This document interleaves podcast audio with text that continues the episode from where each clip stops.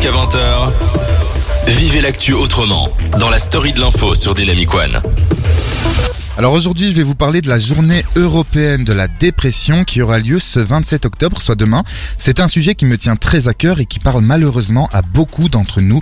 Nous sommes en effet nombreux à avoir connu la dépression, qu'elle ait touché notre propre personne ou bien nos proches. Ce trouble mental est caractérisé par un état dépressif persistant ou une perte d'intérêt pour tout type d'activité, ce qui produit des effets très néfastes dans la vie quotidienne. Je marche tout seul le long de la ligne de chemin de fer. Dans ma tête, y a pas d'affaire. Je donne des coups de pied dans une petite boîte en fer. Dans ma tête, y a rien à faire. Alors les causes, bah, elles sont multiples et complexes. C'est une détresse qui peut être à la fois psychologique, biologique et sociale. Le sentiment persistant de tristesse ou la perte d'intérêt qui caractérise une dépression majeure peut provoquer une série de symptômes physiques et comportementaux. Ceux-ci peuvent être des troubles du sommeil, une perte d'appétit, une baisse d'énergie, une concentration altérée, un changement de comportement au quotidien ou une faible estime de soi. La dépression peut également être associée à des pensées suicidaires.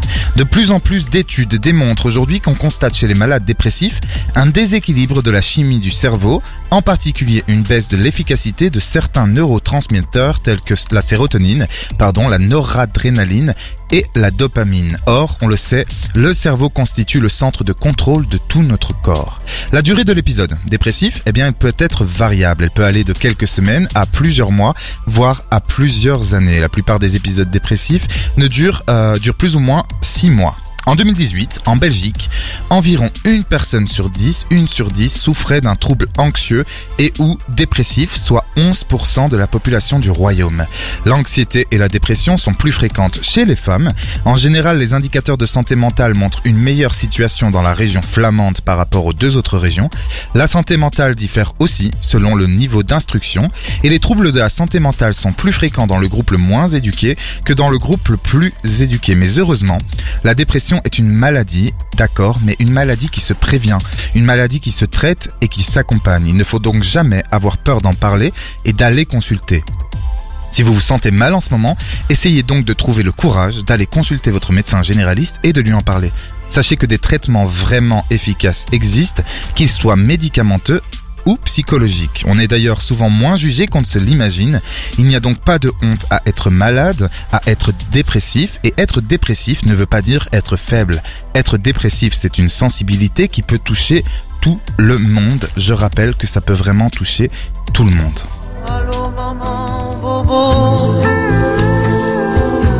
Comment tu m'as fait, je suis pas beau. Maman, Allô maman, bobo. Je marche tout seul le long de la ligne de chemin de fer. Dans ma tête, y a pas d'affaire. Je donne des coups de pied dans une petite boîte en fer.